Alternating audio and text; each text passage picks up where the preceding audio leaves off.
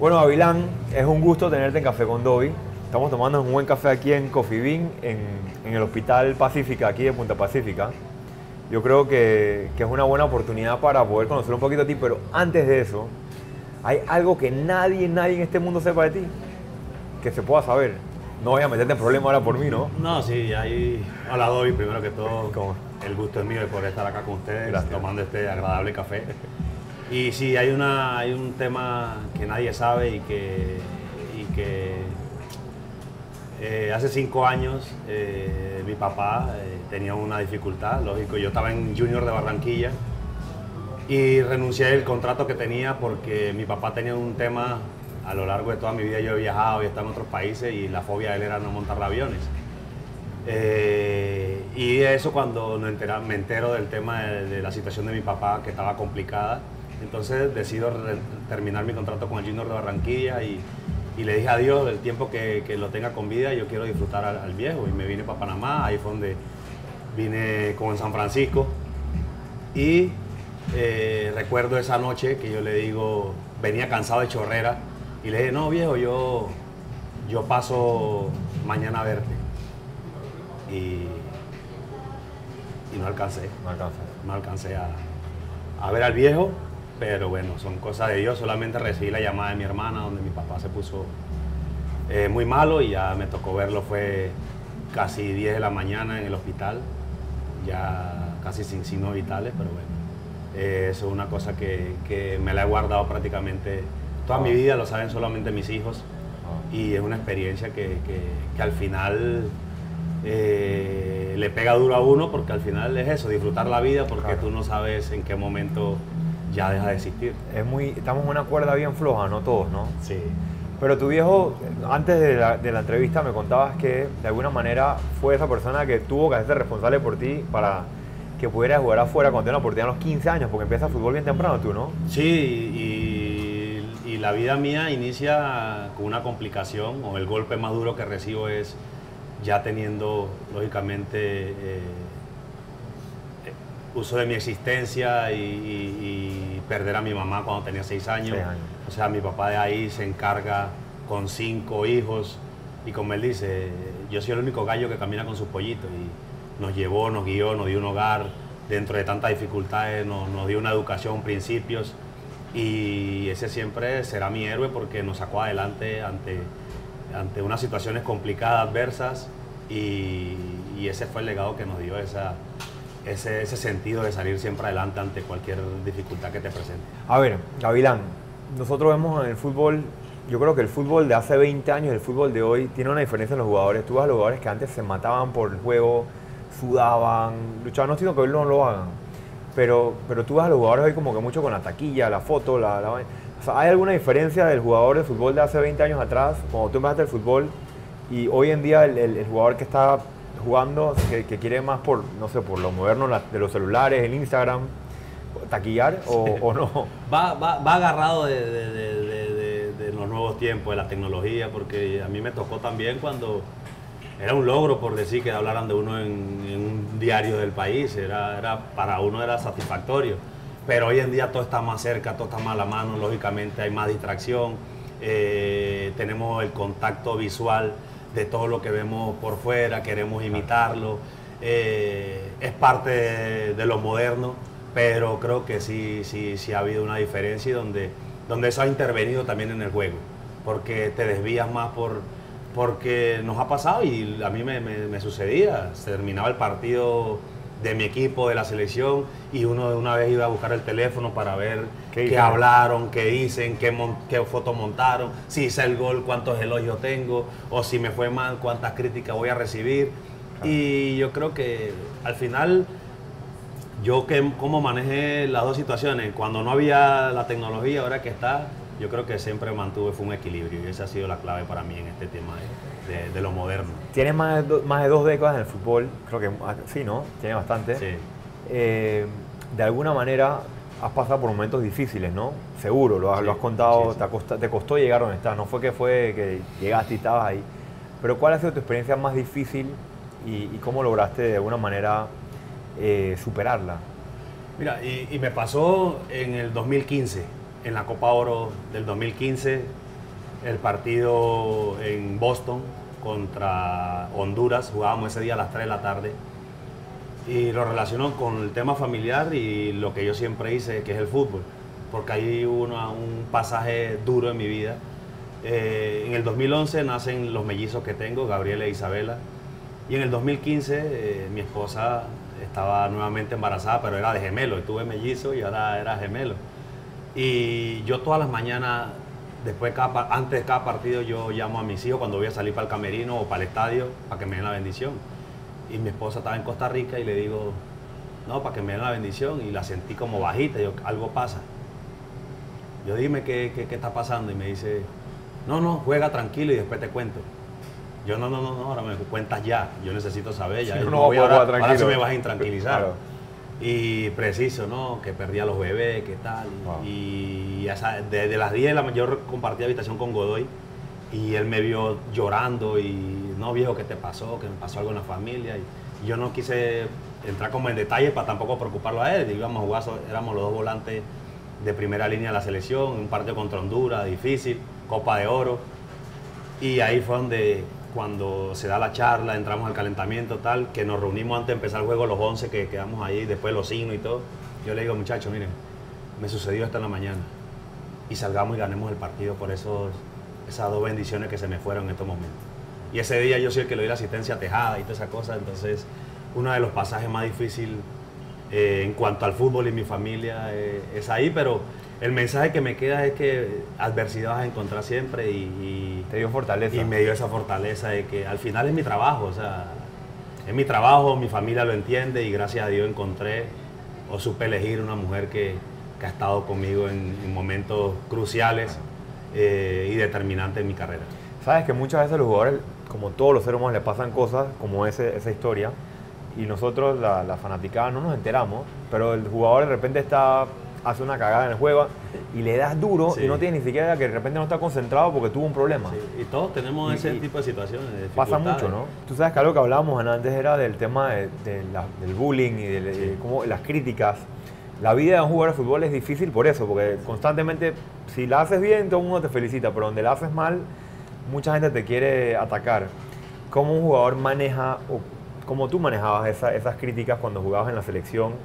Eh, sé que te dieron, alguna gente te amaba y alguna gente te, hacía unos memes o te hacía unas críticas. ¿Cómo manejabas eso y cómo lo hacías también para que tu familia de alguna manera lo pueda tolerar, ¿no? Y, mira, que era, fue, duro, la verdad. Fue duro, no para mí, porque yo lo supe manejar.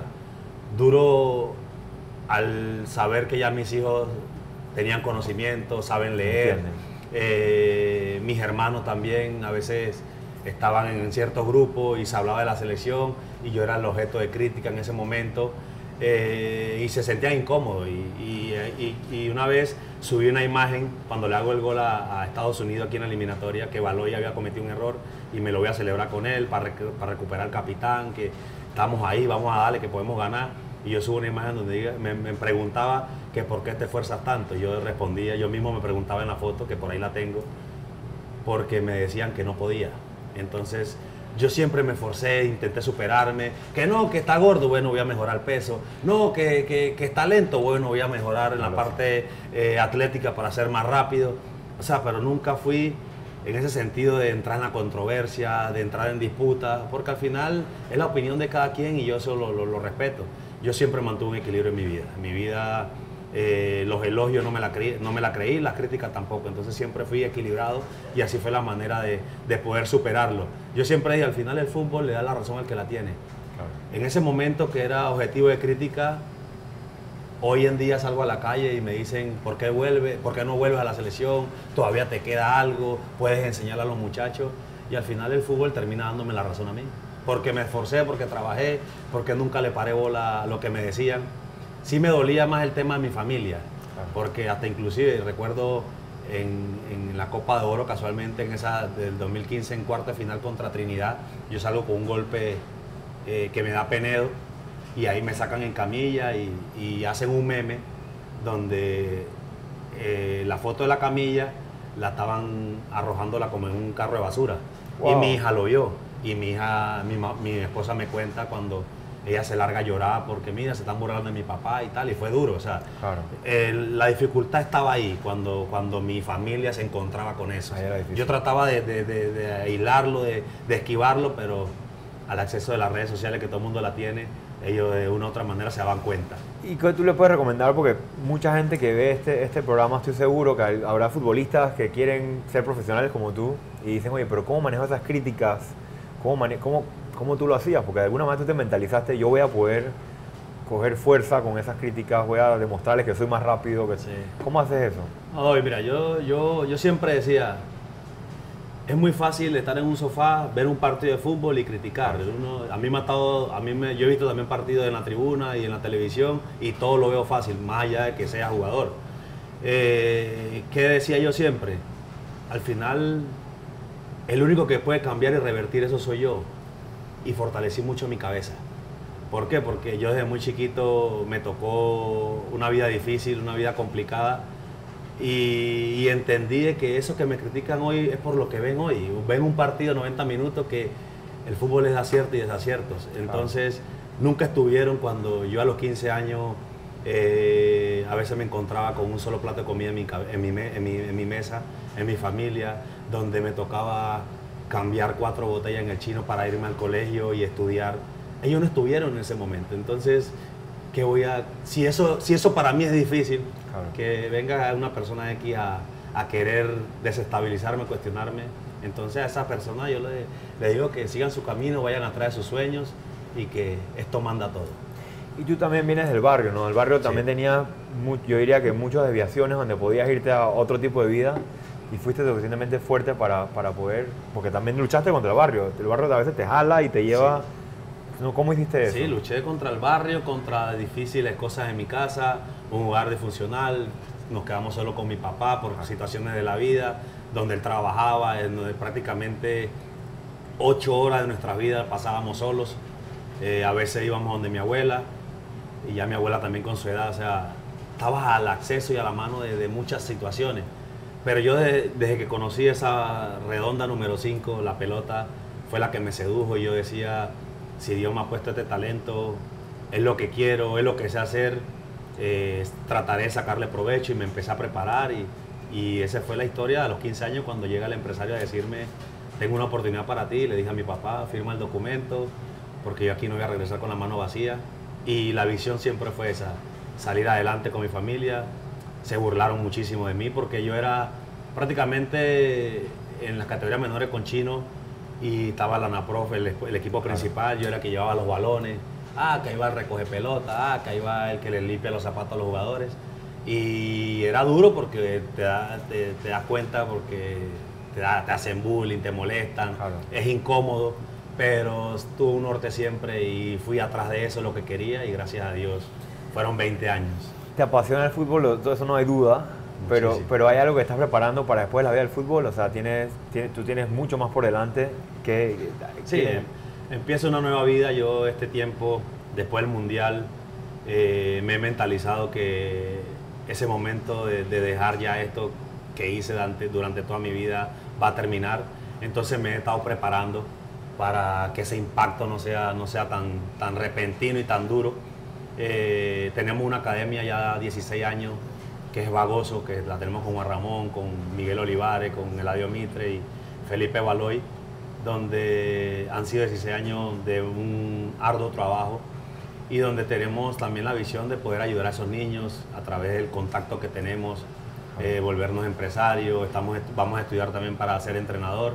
Queremos continuar la línea de, de lo que hicimos durante mucho tiempo. dijo Aloy que hay un módulo- están con un módulo en Argentina, ¿no? Con Sí, está sí, con el módulo de, sí. de ATFA, que es eh, una carrera prácticamente de, de tres años, donde te- a- obtiene la licencia C, que es para categorías menores y escuela de formación, la B y la A, la que te permite eh, poder dirigir a nivel profesional. Qué bien, ¿no? Y algo, algo que has hablado mucho de tu familia, ¿cómo haces para transmitir esos valores a tus hijos? Porque tú vienes de un barrio donde tuviste que salir de ahí, luchar y tuviste una vida difícil Sí. y lograste conseguir lo que, lo, que, lo que te propusiste, tenías tu norte.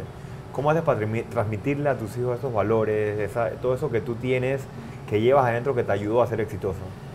Y tengo ese terreno ganado por lo que se me, se me presentó en la vida, entonces ya tengo algo vivido, ya tengo un recorrido para poder a ellos eh, hablarle, pero hoy en día en la nueva sociedad no va todo, no solo en palabras. Antes a nosotros nos decía, mira, no hagas esto porque te va a pasar esto, y uno captaba. Hoy en día yo no puedo decir, no te tomes eso y me ven a mí tomando. Entonces tienes que hablar más con el ejemplo. Al final te conviertes en ejemplo para ellos y van a seguir mucho más lo que ven, porque hoy en día todo es lo que vemos a lo que escuchamos. Eh, es el sentido que, menos, que más importante y menos le prestamos atención, es escuchar y ese es el problema en la sociedad, que no sabemos escuchar, que creemos que sabemos todo e inculcarle a mis hijos esos principios, valores eh, de lo que viví. Es como una situación que yo siempre eh, me molesta, y más que todo con mis niños cuando salimos a la calle a comer, le exijo que no me dejen nada en el plato de comida, porque en mi vida, en mis inicios era difícil, era difícil primero tener dos platos de comida al día, para allá era, difícil. Era un lujo. Exacto. Y, y segundo, ver que hay muchas personas en el mundo queriendo que sea un boca de comida y ellos, ahora que tenemos la oportunidad de, salir y comer bien, eh, que me la dejen. Eso sí, yo no, no lo paso. Ahí literalmente voy cortando eso y ellos saben que cuando nos sentamos a comer, es a comerse todo lo que se les sirve en el plato de comida. Qué impresionante. La verdad que sí, uno a veces no, no valora esas cosas. No valora esas cosas, sí. Mira, te voy a hacer un par de, un par de, te voy a decir un par de palabras cortas, rápidas, y tú nos dices qué, qué se te viene a la mente cuando te, te menciona esa palabra. ¿Te parece? ¿Sí? El balón. Mi seducción. Tu seducción. Un ídolo. Mi papá. Tu papá. Un mentor. Chino Morales. La familia. El equipo más grande y más fuerte del mundo. El barrio. Mis inicios. Tu equipo. La familia. La Cele. La camisa que siempre soñé ponerme. Rusia. El logro más grande que, que obtuve en el fútbol. Tu legado. La felicidad que hice sentir a mis hijos cuando me ven jugar siempre que, que me vieron en un campo de juego. Y un mensaje. Ir atrás de sus sueños. Ir atrás de sus sueños. Gavilán, hablábamos un poquito de la educación y yo creo que, que, la gente que está en el deporte, que está jugando fútbol o cualquier atleta de alto rendimiento, de alguna manera tiene que poder también estudiar. ¿Cómo hace un atleta para poder aquí en Panamá estudiar y a la vez poder eh, desarrollarse en el deporte de la manera tan profesional como lo han llegado a hacer ustedes? Eh, porque en otros países te dan módulos, te dan... ¿Cómo lo hacen aquí en Panamá? Y ahora con el tema de, de, AFUTPA, que es la agremiación de jugadores, se está buscando convenios eh, colectivos y también se ha hablado con, con ciertas universidades en temas técnicos donde el jugador también eh, pueda tener la facilidad, primero por, por, el tema de que nuestro fútbol aún no está a un nivel de salario y infraestructura cómoda para que el jugador eh, pueda vivir de esto. Entonces, a FUTPA está buscando a través de, de, de, los, de, los, de, los, de, los, contactos que tienen y regularizando nuestro fútbol y nuestro deporte y haciéndole entender al directivo que también va de la mano una cosa con la otra eh, de que el jugador también entienda de que si no estudias es muy difícil sentarte con un directivo, poder leer un contrato y poder firmarlo. Entonces, el estudio te va a evitar a que tengas algún cierto tipo de problemas. Eh, hay muchas carreras técnicas que, que, se están tratando de, de, dar para que el jugador eh, tenga esa facilidad. estamos peleando también por los derechos y deberes de nuestro fútbol. porque afuera es distinto? Porque te voy a poner un ejemplo, River Plate. Tú te vas muy pequeño, te trabaja la formación y la educación, porque dentro de la, de, la infraestructura que tienen, tienen academias eh, eh, escolares. Claro. Entonces estudias, entrenas, es más que todo a lo americano. Claro. Te becan, pero estudias y puedes trabajar. Si, no, saca buena nota, si no, no puedes jugar. buena nota, no puedes jugar. Y es lo que también nosotros tratamos de hacer eh, con la academia que tenemos. ¿Hay algunas fundaciones, alguna, es más, ligas y en Panamá creo que existe también fútbol con corazón, como otras entidades, que de alguna manera usan el fútbol como herramienta para darle a los niños oportunidades, a los jóvenes oportunidades, ¿no? Tú sientes que el fútbol sí es una, obviamente tú fuiste una, eres una experiencia viviente, pero sí sientes que el fútbol ayuda a sacar a los niños del barrio y darle oportunidades en la vida. totalmente. Estoy totalmente de acuerdo porque yo soy testimonio de eso. Eh, el fútbol a mí me llevó primero a conocer lugares que nunca me imaginé, eh, a prepararme de una forma y una manera eh, que nunca en un principio iba a entender. ¿Por qué? Porque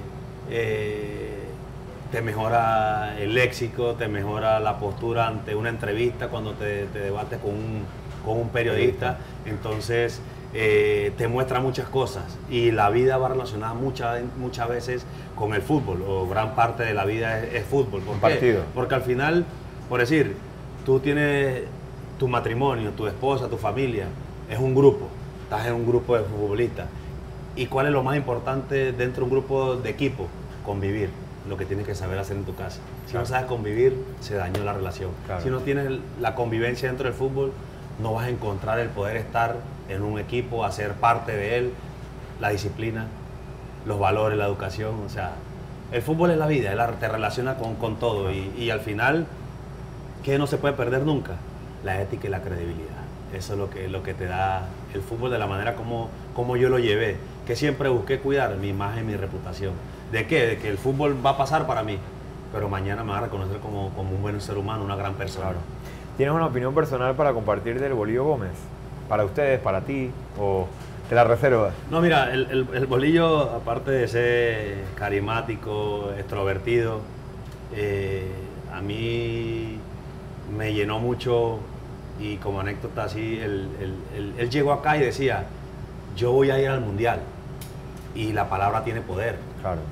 Cuando se da en el 2015 la mano de Román contra México en, esa Copa de Oro que era para ir nosotros a la final, que nos la quitaron.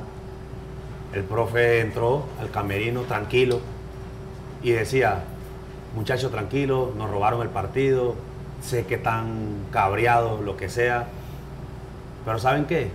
Que Dios no quite todo menos el mundial. Y tú llegas a... Nosotros que, escuchamos eso y que vivimos todo ese camino que fue duro, y la gente hoy dice, ah, clasificaron con un gol de Blas que no entró, que nunca existió pero es que nos lo quitaron en, la Copa de Oro esa final. Entonces, ¿qué el profe dijo? Que nos quiten todo menos el Mundial. El profe puso el Mundial por encima de cualquier cosa.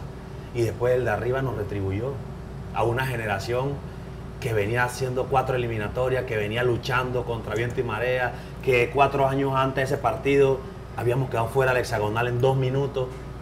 Mejoramos nosotros algunas cosas en cuanto al camerino, en cuanto a nuestra actitud.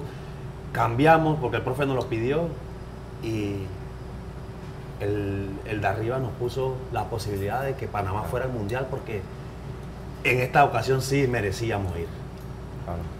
Qué bonita anécdota. ¿eh? No tenía ni idea.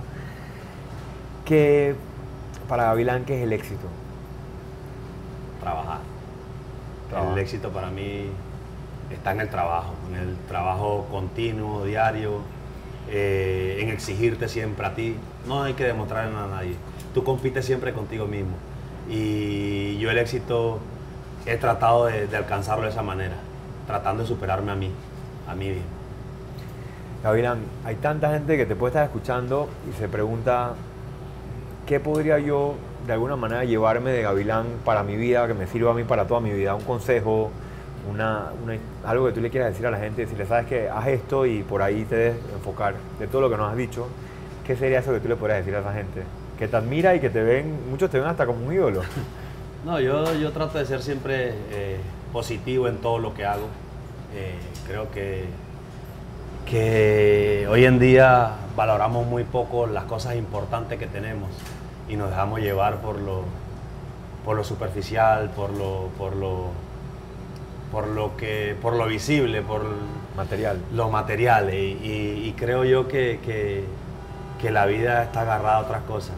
Valorar siempre a la familia. Al final, eh, lo que hagas, lo que obtengas, no te lo vas a llevar a ningún lado, pero sí te llevarás el alma cuando fallezcas, lo vivido y más que todo con la familia. Yo, yo tengo tres puntos en mi vida de que pobre voy a ser siempre. ¿Por qué? Porque cuando nací no nací en cuna de oro lo que tengo le doy gracias a Dios y cuando me muera no me llevo nada. Entonces por voy a hacer siempre. Y vivo feliz con las personas que están a mi lado. seguí siempre mi sueño. Eso es lo que siempre le he dado a entender a mis hijos. Vayan siempre atrás de lo que los seduce. Vayan siempre atrás de sus sueños. La vida me dio todo lo que yo intenté soñar. Cuando empecé a patear la pelota, decía quiero ser un jugador profesional. Lo obtuve. Quiero jugar un mundial. Lo obtuve. Eh, fútbol a mí me, dio todo y por eso yo intento darle todo al fútbol. Entonces, el mensaje es ese de aferrarse a las cosas que en realidad valen la pena, que es la familia, tus sueños, tus objetivos y luchar y trabajar. La verdad que es muy interesante, Gavilán. Yo creo que, que todo lo que has dicho me lleva un mensaje muy bonito, un mensaje de, cómo construir tu familia con valores, aún cuando estás, porque la vida del futbolista también es una vida muy, de mucho sacrificio, de muchos viajes y eso. Y, siempre tu base ha sido la familia, estar con, con, tu familia en todos los momentos. Eh, y algo que, que, en verdad, siempre que escuchamos los nombres de los jugadores, nosotros decimos, wow, uno dice, hey, qué bueno, como que, qué buen jugador, pero no tiene idea a veces de dónde viene, ¿no?